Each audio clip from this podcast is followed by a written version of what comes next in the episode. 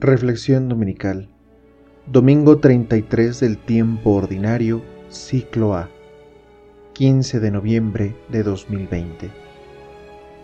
El Señor me lo dio, el Señor me lo quitó. Esta frase la encontramos en el libro de Job. Este personaje la proclama cuando ha perdido todo sin motivo aparente. En esta frase se concentra una acción de gracias y al mismo tiempo un momento de profunda reflexión, esperanza, que combina la melancolía con la firme creencia en que Dios ha dispuesto que suceda lo que es necesario. Nos cuesta trabajo entender nuestros tiempos, tiempos de confusión, tiempos de ruido, tiempos en los que parece que la esperanza es lo que menos importa y lo que menos se necesita. La ciencia busca certezas, la economía salidas rápidas, la salud busca curas y nosotros queremos volver a una normalidad que probablemente no sea la más adecuada o que probablemente no eran la normalidad que necesitábamos. Este año litúrgico está por terminarse, ya que la próxima semana celebraremos la solemnidad de Cristo Rey del Universo, por lo que, de cierta manera, hoy es el último domingo de tiempo ordinario en el que se nos proponen razones de nuestra esperanza, en los que en el que se nos dan razones de nuestra fe, cerrando un ciclo de lecturas, de meditaciones y sobre todo de reflexiones por parte de nuestro Señor para pensar en, nuestro, en nuestros tiempos, en nuestros momentos. Todo acaba, aunque parece que nada nos queda después de la tristeza o de la angustia, lo que permanece no parece suficiente. Y lo que permanece, quien permanece, es Dios. Cuando hemos perdido todo, o cuando aparentemente ya no tenemos nada, Dios nos dice, me tienes a mí.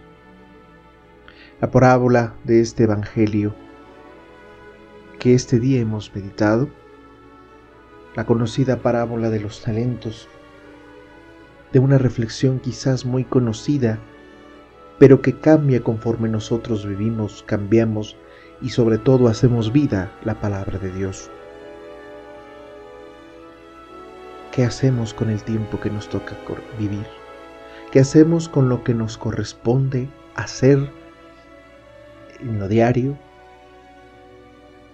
que tiene que ver con lo eterno? Cómo administramos nuestra salvación. Estos meses han pasado volando y han estado llenos de gran incertidumbre.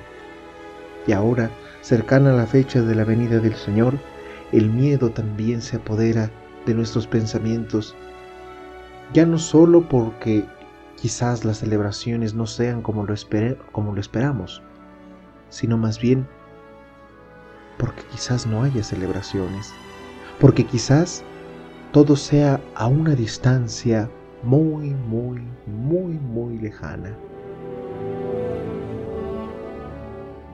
Y hacemos muchas cosas para vivir una Navidad cualquiera, para terminar estos tiempos como si no hubiera pasado mayor cosa.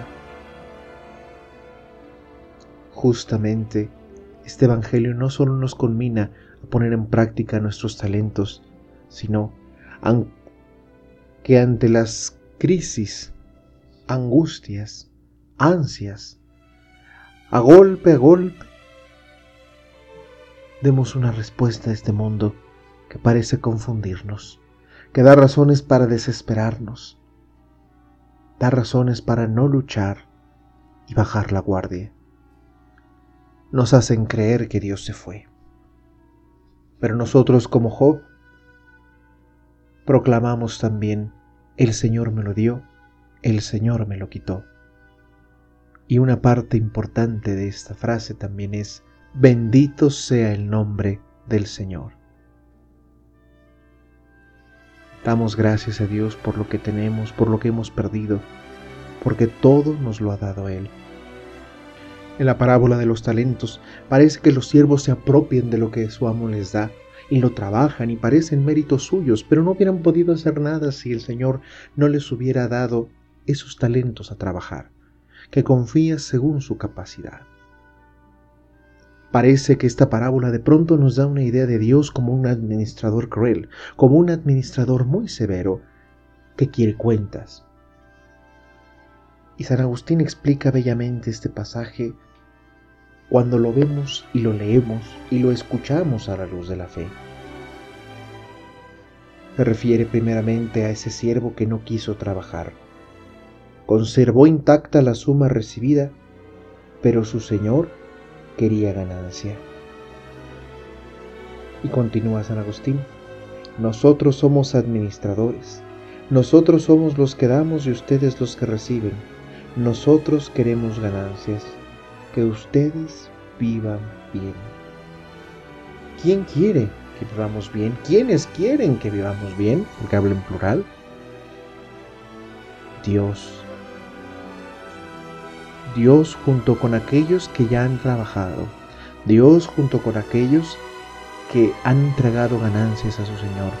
Y no porque Él le interese la ganancia, sino porque Él le interese que hagamos algo con los dones que nos da. Que demos fruto. Y que ese fruto nos haga no solo vivir auténticamente, crecer, florecer, y sobre todo fructificar. Es el mensaje, esos tres verbos condensan la enseñanza del Evangelio del día de hoy. Pues Dios como Padre y Creador nos ha dado lo necesario para ser buenos, felices. ¿Y qué hemos hecho con lo que hemos recibido? ¿Cómo hemos vivido nuestra salvación y el amor que Dios nos da? Reza el Salmo 72. Mi felicidad consiste en estar cerca de Dios y en poner solo en Él mis esperanzas. Y ante un mundo de preguntas, Dios nos hace también otra pregunta. ¿Por qué tienen miedo? El administrador perezoso, Señor, yo tuve miedo, por eso enterré esto, porque te conozco y sé que eres duro, sé que eres severo lo conoce. Se hizo una idea falsa de quién es Dios porque no lo conocía y tuvo miedo a fallarle, pero también tuvo miedo a intentar algo. Lo poco que le dio, el Señor sabía por qué se lo daba. Confió en Él y no quiso hacer nada. Voluntariamente no quiso hacer nada. ¿Cómo entonces estaremos preparados para la realidad última? En los últimos domingos se nos han propuesto evangelios que nos hacen reflexionar sobre el fin de nuestra vida, pero también el fin de los tiempos. Y no porque venga el fin del mundo en la pandemia, sino para renovar nuestra esperanza, pues todo el objetivo del año litúrgico es recordar los misterios del Señor y también recordarnos a nosotros que esperamos su venida gloriosa, la parucía, la segunda venida, y que debemos estar preparados para cuando el Señor llegue. Porque al final de nuestra vida seremos juzgados por el amor, porque el amor será entonces el fundamento de la sentencia que se emite sobre nuestra vida. Nosotros mismos diremos frente a la verdad desnuda de nuestra realidad, cuando comparezcamos ante Dios. El corazón de la vida cristiana es el amor, la misericordia y la hospitalidad. Y en el ocaso de nuestra vida solo quedará el amor que hayamos sembrado en cada acción. Porque además de ser juzgados en el amor, también seremos juzgados por el amor. Y si bien la misericordia siempre será más grande que cualquier pecado, y nadie puede poner un límite al amor de Dios, A cada hombre se le dio la esperanza de que no existe ningún pecado en ninguna situación de vida, ninguna falla humana que pueda ser recubierta y acogida por el amor de Dios. Pero con la condición de que se manifieste el arrepentimiento y el deseo de perdón, no el miedo, sino el deseo de estar con Dios. Pues alguien intenta destruir la fe de cada hombre y de cada mujer en el amor y en ser amados. Esa es la derrota del siervo infiel. Se dejó derrotar. Pudo más su miedo que su amor. Y entonces, ¿cómo le damos a Cristo el poder de nuestra vida si se lo damos al miedo? ¿Cómo le damos el poder al Señor si en vez de amar nos escondemos de su presencia, como Adán cuando se dio cuenta que estaba desnudo? Hay quienes se oponen a pensarse ínfimos, es decir, muy pequeños delante de Dios, que no somos nada. No, sí somos algo, sí, para Dios, pero porque Él nos quiere, Él nos ama. A sus ojos somos mucho.